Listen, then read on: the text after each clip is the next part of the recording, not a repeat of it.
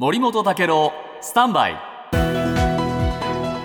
長官読み比べです、日本経済新聞です。厚生労働省は風邪薬などの乱用の恐れのある医薬品について、えー20歳未満に複数個もしくは大量の販売は認めないこの案を出して、はい。えー法改正したいということ考えのようなんですね。でこれはですね毎日新聞によると、えー薬局やドラッグストアで販売されている風邪薬などの一部には、麻薬とか覚醒剤に似た成分が含まれていたケースがある。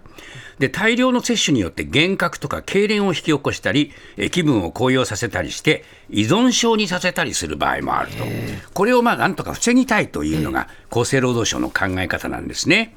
で、これね、どういうう規制かというとですね、対象となる薬はね、えーこれ、大正製薬のパブロンとかね、えーアリナミン製薬のベンザブロックとかね、はいこういった風邪薬、アサダーメなどの咳止めの薬も含まれるんですよ。えそれでね、どうするかっていうと、えー20歳未満に対しては原則として、1箱限りで販売する、はい。ネットで購入する際は、薬剤師や登録販売者と呼ぶ有資格者とのビデオ通話があ必須になるというね、で20歳以上でえー少ない量の場合はいいんだけれども、大量の場合はやっぱりですね、会話で確認するという、こういう形になるんだそうです。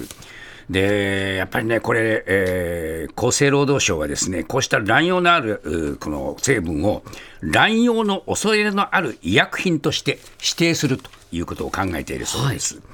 まあこれでね、えー10代の患者の場合、